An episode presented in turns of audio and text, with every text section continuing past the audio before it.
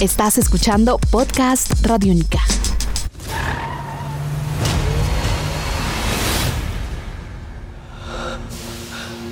Still not sure what I am. I'm just living my life, day to day. You should be out there helping people. You think I asked for any of this? Y es bien extraño y bien importante como toda la historia de Luke Cage, como el héroe de un barrio, en el fondo, va a caber y va a encontrar lugar dentro de unos Defenders que también tienen sus, sus determinadas zonas de la ciudad de Nueva York Claro. y de Hell's Kitchen. Claro, es exacto, eso mismo. Es mostrar precisamente que pues Nueva York es como un mundo solo Ajá. y que pasan muchas cosas en Nueva York y que lo que una cosa es Queens, otra cosa es Brooklyn, otra cosa sí. Y entonces pues nos presentan a, nos han presentado Hell's Kitchen y nos han presentado de igual manera a Harlem y pues también ver que este digamos, este, esta aproximación que se va a ver el año entrante con el anuncio de la serie de Punisher, con la serie de Iron Fist y con la serie de los Defenders, que va a ser el gran crossover de televisión, el mismo concepto que se hizo con los Vengadores, Eh, ahora lo van a llevar a televisión con los Defenders, pues va a ser una va a ser un acontecimiento televisivo supremamente importante, bueno, televisivo entre comillas obviamente para, para el mundo De las plataformas digitales hoy por hoy. Y tiene que ver también con otro gran equipo de superhéroes que empezó en su momento siendo conformado por Doctor Strange y por Hulk y por otros personajes. Ajá. y que con el paso de los años ha ido mutando. Inclusive pues en los Defenders hemos visto a Spider-Man. Hemos visto a She-Hulk hemos visto a bueno, un montón de gente. Pero siempre es se- los Defenders se han volcado también como ese asunto de ser el gran equipo que va a trabajar desde lo pequeño Exacto. la amenaza, digamos, la, la amenaza que no por ser pequeña no es que sea peligrosa, sino que es obviamente en un contexto más cerrado, pero que involucra muchas cosas. E involucra más la calle. La calle. La O sea, calle. Exactamente. Es como el mismo principio de Spider-Man. Spider-Man es el superhéroe, el bacán, el, el- el amigo del El barrio, vecino. el vecino. Y estos superhéroes tienen mucho de eso, tienen ese, ese, ese, con- ese concepto de la, de la calle, de lo urbano. Entonces, pues que lleguen a presentarnos a estos superhéroes eh, ya unidos va a ser una revolución. Tanto así, mire Diego, que cuando lanzaron Luke Cage en Netflix, pues la plataforma se cayó. Sí, yo sé. Me pasó. Se cayó. ¿Qué quiere decir eso? Que eso es un éxito. Eso es muy bueno. Y pues ya soltaron nuevo tráiler de, obviamente, nuevo avance de Iron, Iron Fist. Fist. Ya vamos a ver quién es Danny Rand. Y obviamente ahí ya, aquí va a ser Black Exploitation. Allá le van a meter ya más artes marciales con todo el oriente y todo el poder y la sazón que, que, que- que involucran los cómics como se pensaron.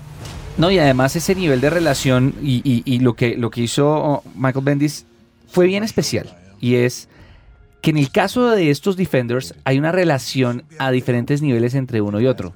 Hay una relación directa entre, entre Luke Cage y obviamente Jessica Jones, pero también hay una relación directa entre Iron Fist y Luke Cage. Pero por otro lado hay una relación también directa en cuanto al origen de sus poderes y artes marciales entre un Daredevil y un Iron Fist.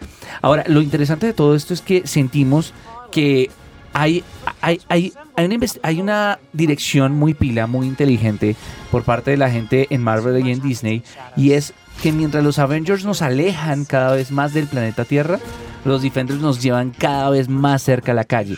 Y lo cual para muchos podría ser una saturación, lo que va a pasar con el universo de Guardianes de la Galaxia, lo que va a pasar eventualmente en, un, en una guerra de las gemas. Eh, nos llevará a lo rimbombante, exagerado, gigante, enorme. Y lo que pase con los Defenders nos va a traer a la calle, a la gente, a la cercanía, revitalizando y dándole oxígeno a un género de superhéroes que muchas veces lo hemos comentado en este espacio y en muchos otros, puede estarse desgastando con tanta película de gran presupuesto. Sí, sobre todo que eh, las series de televisión han, evidenciado una visión mucho más adulta de los superhéroes. Entonces vemos otro tipo, eh, un, un producto pues para otro tipo de públicos. El anuncio que va a pasar, eh, más importante que yo me fui de para atrás en la silla, casi me, me desnuco y todo, fue eh, lo que se habló precisamente en la más reciente entrega eh, del Comic Con de Nueva York. Y es que eh, pues hicieron la, la presentación, obviamente, de los Defenders. Sí, Estuvo, sí. obviamente, pues de todo el elenco, lo- los cuatro superhéroes de estas series. Y se nos presentó a la villana que va a ser Sigourney Weaver. Ahí es cuando O se pregunta, cuando ¿y uno va en, en qué pone Sigourney Weaver? Porque es que además su capacidad actoral, su, su bagaje y, y su, su- su posibilidad la hace muy amplia. Entonces, lo que no sabemos es qué villano interpretará. Todavía no se sabe. Ya hay muchas personas que están eh, Especulando alrededor de esto, pero algo que sí es seguro es que Sigourney Weaver va a ser una villana muy mala. O sea, va a ser lo peor. O sea, Temible. Va a ser temible. Y eso, eso es interesante. Ahora, el futuro que viene de ahí en adelante, después del 2017, después de estas tres producciones, nos van a seguir abriendo puertas a más cosas. Ya se anunció que viene Clock and Dagger, que es una pareja de, de mutantes que en algún momento estuvieron relacionados con, con los X-Men y con eh, X-Force, bueno, con, con todos estos eh, personajes de, de este otro mundo, que es una, una pareja de esposos que son mutantes y que pelean por el, tienen hacer una serie de viajes y, y- y pelean también por el bien.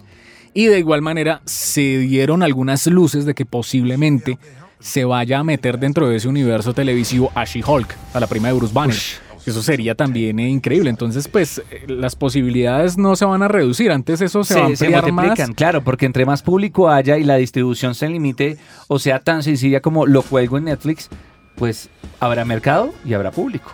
Exactamente, entonces pues supremamente recomendada la serie de Location, 13 episodios que ustedes lo van a mantener ahí eh, pegado a la, a la pantalla, referencias a- al, obviamente al traje original de los 70, van a haber eh, referencias por supuesto a muchos de los villanos de Luke Cage, Eh, se sigue manejando precisamente el, el- el asunto de que no importa que si si usted tenga superpoderes, eso se puede doblegar con grandes ideas a partir de grandes villanos.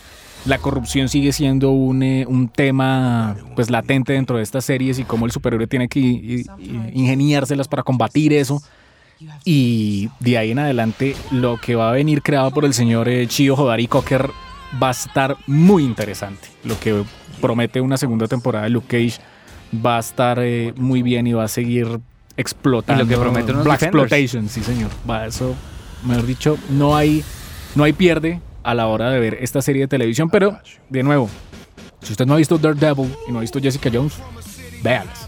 Sobre todo porque hay un personaje clave, clave Que es el ahí, enlace entre todos. que es el enlace entre todos, que es Claire Temple, que es esta famosísima enfermera que los ayuda a The todos. Night Nurse. Entonces es, es, es importante que lo vean, que lo analicen, que lo vean con calma, eh, que no se saturen, pero que vayan viendo cada serie y vayan viendo todos esos elementos que conecta lo uno con lo otro. Lo uno Y hay con lo tiempo. otro. Aún hay tiempo. This is supposed to represent our hopes and dreams. You have to fight for what's right every single day. Why don't you just tell us your name? Estás escuchando Podcast Radio Única.